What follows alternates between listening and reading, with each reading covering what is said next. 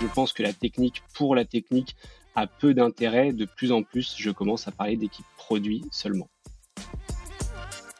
Je suis pas sûr que j'arrive à vivre plusieurs fois dans ma carrière de rejoindre une boîte de 5 personnes qui finit côté en bourse. Tout mon enjeu en ce moment, c'est de réussir à prendre plus de hauteur stratégique d'apprendre aussi à confier l'équipe que j'ai euh, créée avec euh, passion à quelqu'un d'autre qui la managera au moins aussi bien que moi.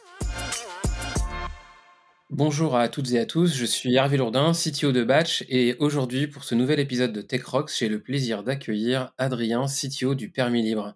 Adrien, bienvenue et je te laisse te présenter en quelques mots et raconter ce que fait le permis libre. Merci. Bonjour à toutes et à tous. Donc Adrien Blandin, CTO pour le permis libre. Le permis libre, c'est une auto-école en ligne mais qui permet de conduire en vrai.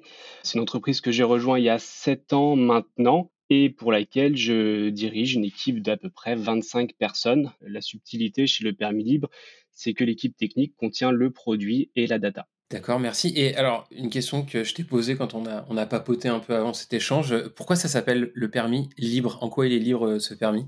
C'est, euh, je pense, une anecdote historique, c'est que le permis libre, ça a été créé en 2014 suite à une loi de Macron qui a permis à n'importe qui de passer son permis de conduire en candidat libre, donc un peu comme ce qui se fait pour le baccalauréat. Ça a donné la possibilité à, euh, à des élèves de réserver eux-mêmes leur examen. Donc on s'est appelé le permis libre en hommage en partie aux candidats libres. Mais depuis quelques temps, la situation euh, législative a un petit peu changé. Pourtant, le nom est resté. Et ce qui est un petit peu rigolo, c'est que c'est devenu notre marque de fabrique en interne puisque tous nos projets s'appellent quelque chose de libre. Donc pour la data, c'est con, mais ça s'appelle la statistique libre. Aujourd'hui, ça sera l'épisode de Techrox libre alors. Avec plaisir. Dans ta description, tu mentionnes qu'au sein de tes équipes, tu as la tech, la data, c'est relativement standard, mais tu as aussi le produit. Et puis j'ai noté que tu, ne disais pas que tu étais CPTO. Est-ce qu'il y a une raison à ça? Probablement un peu de pudeur au tout début. Euh, pendant longtemps, le CPO a été le CEO de la boîte. Et il y a un petit peu plus de euh, deux ans, on a commencé à repenser l'organisation des équipes produits et design pour résoudre un petit peu les conflits qu'on pouvait avoir où le, produit trouve toujours que les features sont pas assez bien à cause de la tech, la tech trouve toujours que les features sont trop complexes à cause du produit. Et on s'est dit on va fusionner un petit peu toutes ces équipes dans des squads et du coup, toutes ces squads sont arrivées sous ma juridiction, sous ma responsabilité, ce qui fait qu'aujourd'hui, on a le produit et la technique. Mais au fil des années, je commence de moins en moins finalement à distinguer ces deux équipes. On a essayé de leur donner des noms, qu'est-ce qui fusionne le produit et la technique. On n'arrive pas à trouver, on tombe toujours sur produit ou technique. Mais le mot d'ordre que je passe et ma conviction, c'est que tout le monde construit des applications, c'est juste que chacun a un rôle différent dans ces applications. Et comme je pense que la technique pour la technique a peu d'intérêt, de plus en plus, je commence à parler d'équipe produit seulement. Super, j'aime beaucoup cette posture. On va faire un peu la, figure de style imposée de, ces épisodes de TechRox et puis euh, te demander un petit peu quel a été ton parcours euh, pour en arriver au job que tu as aujourd'hui. J'ai un parcours très classique. J'ai fait une école d'ingénieur et un BTS au milieu, donc en cinq ans. Suite à ça, euh, j'étais passionné par l'entrepreneuriat, donc j'ai tenté de créer ma première euh, startup à ma sortie d'école. Ça a duré six ou neuf mois. Ensuite, euh, j'ai rejoint une entreprise que tu connais très bien puisque tu en es CTO aujourd'hui. J'ai fait ce qu'on peut appeler mes armes chez Batch, qui à l'époque s'appelait App Gratis, où je suis resté presque deux ans. Ensuite, j'ai retenté une aventure entrepreneuriale en me basant un petit peu sur les échecs de la première pour ne pas les refaire. Ça a mieux marché, mais c'était toujours pas un succès. Et finalement, euh, ça m'a permis de rejoindre le permis libre il y a sept ans. Donc, j'ai passé trois ans en tant que développeur back-end chez le permis libre et euh, bientôt quatre ans en tant que CTO. Super, bah, écoute, très bonne idée d'être passé dans les équipes de batch, je te félicite. J'espère que l'expérience n'aura pas été trop difficile. Non, pas du tout, c'était vraiment une expérience formatrice pour moi. Depuis que tu as pris cette casquette de, de, CTO en fait, euh, au permis libre, qu'est-ce qui t'a le plus marqué, euh, les moments les plus, euh, les plus importants pour toi? Il y en a eu beaucoup. Sept ans, moi j'ai rejoint une boîte qui contenait six personnes à l'origine. quand je suis arrivé, aujourd'hui on est 70. donc ça fait quand même un, sacré scale qui s'est fait aussi en, en, grande partie sur les dernières années où la croissance s'est accélérée. Mais du coup déjà, ne serait-ce que de vivre cette évolution d'une boîte qui passe de 5 à 70. Enfin, la boîte où je travaille aujourd'hui, c'est pas du tout la boîte que j'ai rejoint. Et ça, c'est assez incroyable de pouvoir vivre ça. La situation à l'époque, pour nous, elle était un petit peu plus difficile puisque le concept était nouveau et il se passait un petit peu ce qui s'est passé avec Uber et, les taxis notamment au Airbnb et euh, les hôtels, c'est que le, marché de l'auto-école traditionnel ne voyait pas forcément d'un bon œil notre activité. Donc il y a eu pas mal de manifs, d'opérations escargots, de choses comme ça qui finalement ont demandé beaucoup de temps, surtout aux fondateurs, qui n'étaient pas consacrés au business en fait. C'était vraiment de, la gestion de, lobbying. Voir ça, c'était aussi quelque chose d'assez incroyable et ils ont fait preuve d'une très très grande résignation et d'une grande force pour réussir à traverser cette période. Et c'est quelque chose, moi, qui m'a toujours euh, laissé admiratif. Et dernièrement, cette année, un petit peu le, ce qui est un peu une petite célébration pour nous et un peu euh, une sorte de, c'est pas un aboutissement en soi, mais on en est plutôt fier, c'est qu'on a quand même réussi à faire notre IPO. On est rentré en bourse en février de cette année, et donc c'est c'est assez incroyable aussi de vivre ça parce que je suis pas sûr que j'arrive à vivre plusieurs fois dans ma carrière de rejoindre une boîte de cinq personnes qui finit côté en bourse. Un grand bravo pour ça, effectivement. Je ne pense pas qu'on soit beaucoup de gens à, un, vivre cet événement et, encore moins à le vivre deux fois. Donc, euh, bah, félicitations. Je pense que ça, ça a dû être un, grand moment intense de boulot et, euh, et d'émotion. C'est le cas. Une question qu'on pose souvent aux tech leaders euh, qu'on interviewe, est-ce que euh, tu codes encore euh, ou si tu ne codes plus, à partir de, combien de personnes tu n'as plus trouvé le temps nécessaire pour le faire? Alors ça va dépendre de ce qu'on appelle coder, mais si c'est plus qu'une heure toutes les trois semaines, non, je ne code plus. J'ai arrêté en grande partie quand il a commencé à avoir à peu près une dizaine de personnes dans l'équipe, donc jusqu'à 10 personnes je faisais à moitié de la gestion d'équipe, euh, du management, de la gestion de projet, et j'avais encore un petit peu de temps pour développer. À partir de euh, ouais, 9-10, ça a commencé à devenir assez difficile et je me suis concentré plutôt sur la dimension euh, managériale, gestion de projet. Et depuis peu, j'ai commencé à lâcher même ces, ces deux thématiques de management et de gestion de projet. C'est à peu près les, les, ratios qu'on a un peu en tête, où ça y est, c'est plus possible d'avoir les, les, mains vraiment, vraiment dans le, dans, dans, le code. Du coup, comment tu comment as pris ce virage, en fait, de, où tu, changes du rôle de contributeur individuel au rôle de manager? En quoi tu, tu me disais, c'est vraiment pas un virage simple, et en quoi tu le trouves pas simple, et comment tu l'as, opéré ce virage? Non, ça a été difficile, parce que c'est deux métiers qui sont fondamentalement différents. Enfin, on, Manager, c'est souvent l'évolution naturelle dans une carrière technique ou une des évolutions naturelles, puisqu'on peut rester dans l'expertise technique ou s'orienter vers du leadership. Mais manager, c'est pas du tout les mêmes skills que euh, développeur, même si développeur, ça aide derrière à être un bon manager, je pense. Euh, ça a été assez dur, surtout que je suis dans une entreprise où l'équipe de direction est plutôt jeune, où il n'y avait pas vraiment pour moi de, de si ce n'est les, les dirigeants, qui eux aussi ont, ont eu ce travail d'apprentissage et de, de progression. J'ai pas eu de, de, modèle ou de référent particulier. Donc c'est vraiment un apprentissage sur le tas avec euh, bah, du coup beaucoup de, de veille sur euh, des podcasts comme TechRox, sur euh, des articles, sur des livres, enfin tout ce qui peut servir comme retour d'expérience de personnes qui sont passées là avant peuvent servir d'apprentissage. Et puis après, faut, faut pas le négliger, mais c'est aussi en faisant beaucoup, beaucoup d'erreurs et en tirant des leçons de toutes ces erreurs qu'on arrive à progresser. Un, point que tu soulevais que je trouvais intéressant, tu disais le, changement de contributeur individuel à manager, il, s'incarne euh, assez rapidement par la boucle de feedback. Notamment, tu dis quand tu fais du dev, c'est cool, tu as des résultats assez rapidement. Quand tu es manager, c'est pas la même histoire. Ouais, carrément. Je prends souvent cet exemple parce que je le trouve assez marquant, mais euh, j'avais monté un, chantier d'amélioration des perfs de euh, toute notre réservation de leçons. Chez, nous, les candidats peuvent trouver des créneaux sur lesquels réserver des leçons avec des enseignants. Et à l'époque, une recherche mettait à peu près 8 secondes. Donc après un gros travail de refacto de, de la feature, on arrive à des, des, recherches qui mettent 500 millisecondes. En fait, au moment où tu envoies ta feature en prod, tu vois sur ton système de, monitoring que tu vas passer de 8 secondes par requête à 500 millisecondes par requête. Et ça, c'est hyper gratifiant, je trouve, parce que tu as un résultat immédiat sur la feature que tu viens de développer et que tu mets en prod. Et ce résultat immédiat, je trouve que tu l'as beaucoup moins quand tu es manager parce que tu es plus sur un feedback qui va mettre 6 mois à 1 an pour obtenir des résultats. Quand on a commencé à retravailler l'organisation sous forme de squad, donc pour un peu améliorer les échanges, la communication entre les équipes produits et technique. Il nous a fallu facilement neuf mois, ne serait-ce que pour mettre en place ces squads, faire l'accompagnement au changement, recruter les profils dont on avait besoin. Et même une fois que les squads sont en place, le temps qu'elles-mêmes apprennent à travailler ensemble, que chacun apprenne à connaître son rôle dans l'équipe, comment communiquer, collaborer avec les autres, tu vas rajouter encore trois à six mois. Et entre le moment où on a émis l'idée de cette réorganisation et le moment où je me suis dit c'est cool, je peux commencer à me mettre en retrait parce que les équipes gèrent bien, bah, il s'est passé au moins un an et demi. Quoi. Et comme tu vois toute cette progression petit à petit, c'est pas comme quand tu réalises ta feature où tu as vraiment euh, un marqueur à un instant T qui dit ça y est, c'est terminé, c'est réussi.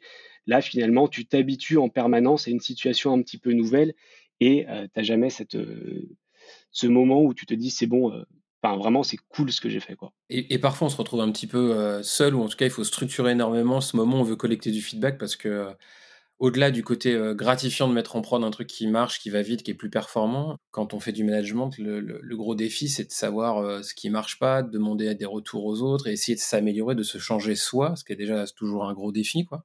Mais cette boucle, elle est, effectivement très très lente. Est-ce que tu as mis en place des choses pour collecter des retours réguliers de ton équipe? Oui, alors moi je suis un, glouton de retours plus j'en ai, plus ça me donne la possibilité de faire une synthèse de ce qui marche ou ce qui marche moins bien et d'essayer de, d'ajuster tout ça, d'ajuster le tir pour la suite. Donc je faisais beaucoup de euh, one-to-one avec euh, tous les membres de l'équipe. Donc on fait chaque équipe fait des daily. Donc je demande euh, que chaque daily il y ait un compte rendu qui soit envoyé sur Slack chaque jour sur les sujets en cours, les problèmes rencontrés, etc. que je lis systématiquement, même si ça commence à être dense. On a des weekly qui lancent un peu la semaine, où pareil, j'encourage tout le monde à mettre leurs critiques positives et négatives de la semaine passée pour en tirer des... Euh, alors je ne prends pas tout, mais des fois il y a des problèmes de fond qui émergent, qui méritent d'aller être corrigés. On a des entretiens euh, trimestriels, semestriels, donc on a mis beaucoup de rituels en place pour aller chercher du feedback, pour aller creuser. Maintenant, je fais moins de management. J'ai délégué ça au directeur of euh, engineering qui nous a rejoint en début d'année, qui a pris la relève sur tous ces sujets. Mais par contre, du coup, ce que j'ai instauré, c'est des one-to-one, ce qu'on appelle steep level. Donc, c'est une fois tous les six mois, globalement. Je retourne voir toute l'équipe en one-to-one pour faire un peu le bilan du semestre et voir les problématiques de fond qui mériteraient d'être améliorées. Cool comme pratique et tu réussis toujours à avoir un bon canal de communication. Les gens te racontent toujours un petit peu le, dessous des cartes avec sincérité. J'espère. En tout cas, je les encourage à le faire et j'essaye de pas trop juger leur retour et de plus en plus, j'essaye de pas non plus d'essayer de, de, répondre tout de suite, plus pour les laisser parler et ensuite essayer de faire une synthèse de mon côté, mais de pas apporter de justification immédiate à quoi que ce soit pour essayer de créer un petit peu un climat de confiance où chacun peut dire ce qu'il a à dire. Est-ce que ça marche ou pas Je ne sais pas encore. Et pour moi, ça reste une situation relativement nouvelle parce que cette transition et cette délégation du management, finalement, c'est quelque chose que j'ai commencé à opérer cette année et qui s'est amplifié depuis euh, seulement le début de l'été. En tant que CTO, euh, maintenant que tu es dedans, euh, c'est quoi ton plus gros challenge personnel ou les plus grosses difficultés que tu rencontres à titre personnel? Eh ben, c'est exactement ce dont on vient de parler, c'est d'apprendre à déléguer. Euh, je suis ce qu'on appelle un contrôle fric euh, à tous les sujets. Et du coup, faire confiance et déléguer, c'est pas des qualités qui sont naturelles chez moi. Et pourtant, c'est des, des choses qui sont nécessaires aujourd'hui que j'apprenne à faire, que je réussisse à faire. Et donc, tout mon enjeu en ce moment, c'est de réussir à prendre plus de hauteur stratégique, d'apprendre aussi à confier l'équipe que j'ai euh, créée avec euh, passion à quelqu'un d'autre qui la managera au moins aussi bien que moi. Alors comment tu fais pour, euh, pour déléguer? Comment tout te repasse ce réflexe pas si naturel? Eh ben, c'est ce que j'apprends à faire avec beaucoup d'erreurs en ce moment, mais ma conclusion en ce moment et les outils que j'essaye de mettre en place, c'est plutôt de définir un peu quelle est ma vision, quelle est ma stratégie, comme je suis un contrôle fric, je travaille beaucoup avec des règles, avec un cadre, avec des contraintes.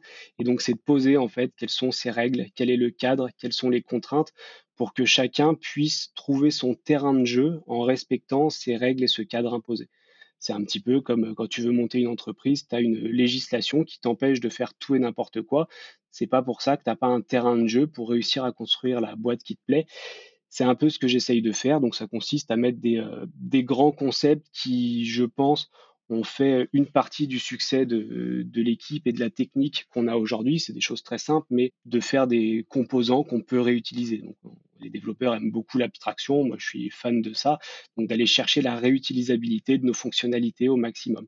Quitte des fois à pas avoir le produit le plus parfait du monde, mais c'est beaucoup plus rapide parce qu'on capitalise sur des features existantes et on a moins de temps de maintenance derrière, on a moins de temps de développement et c'est quelque chose qui, moi, me parle et euh, me plaît.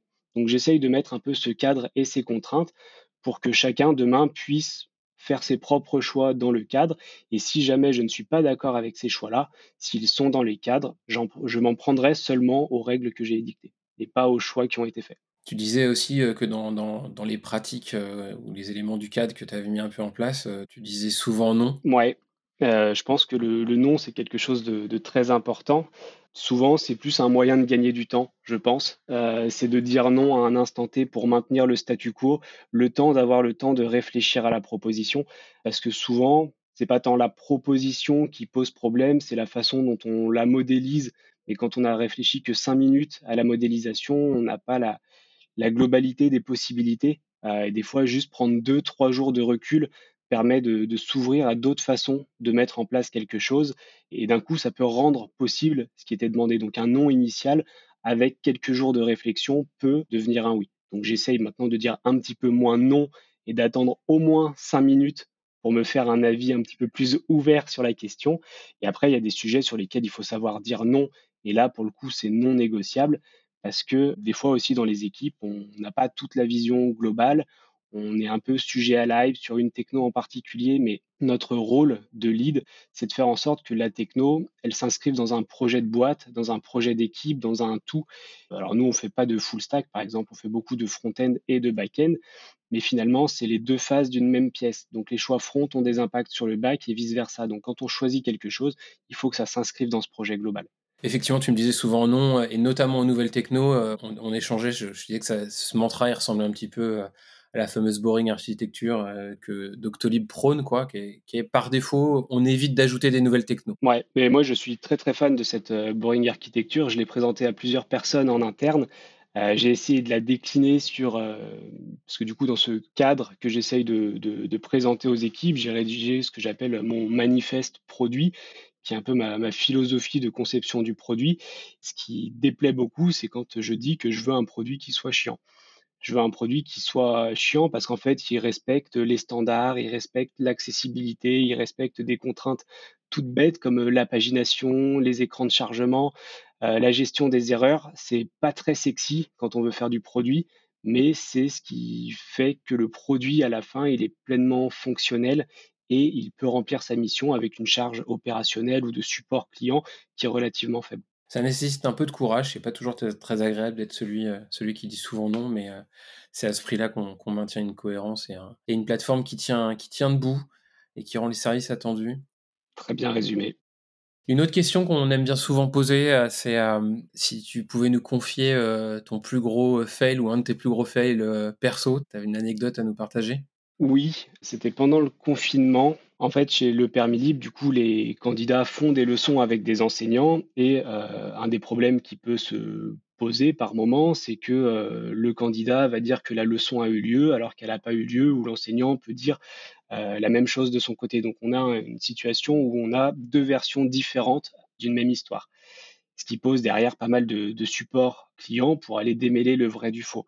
Et donc, j'ai voulu récupérer un concept que j'avais mis en place dans ma précédente expérience entrepreneuriale, qui consistait à laisser chacun donner sa version, puis au bout d'une semaine, on arbitre. Si les deux versions coïncident, on garde les deux parce qu'elles sont bonnes, et si les deux versions euh, ne coïncident pas, dans ce cas-là, on intervient pour savoir ce qui s'est passé. Et en fait, ça, ça a été très mal perçu par les enseignants, puisqu'ils ont pensé qu'on remettait en question euh, leur pédagogie ou la confiance qu'on pouvait avoir envers eux.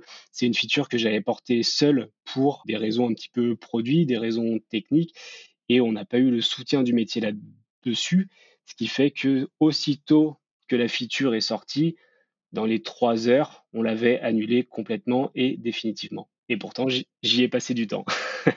et c'est quoi ton learning là-dessus du coup? Et bah aujourd'hui, on a un process de conception de features qui est quand même un peu plus carré. Et c'est aussi pour ça qu'on a recruté des, des product managers, mais c'est qu'on va mieux communiquer avec euh, le métier, avec le marketing, pour comprendre eux quelles sont leurs contraintes.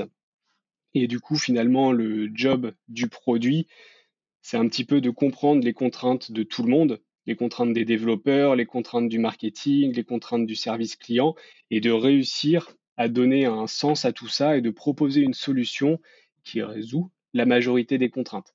Ça veut dire qu'on ne pourra pas faire la solution parfaite pour le marketing, parce qu'il faut aussi qu'on pense aux opérations, que des fois on va sacrifier un petit peu la technique, mais euh, le learning est notre objectif aujourd'hui, c'est euh, de bien discuter avec nos homologues métiers.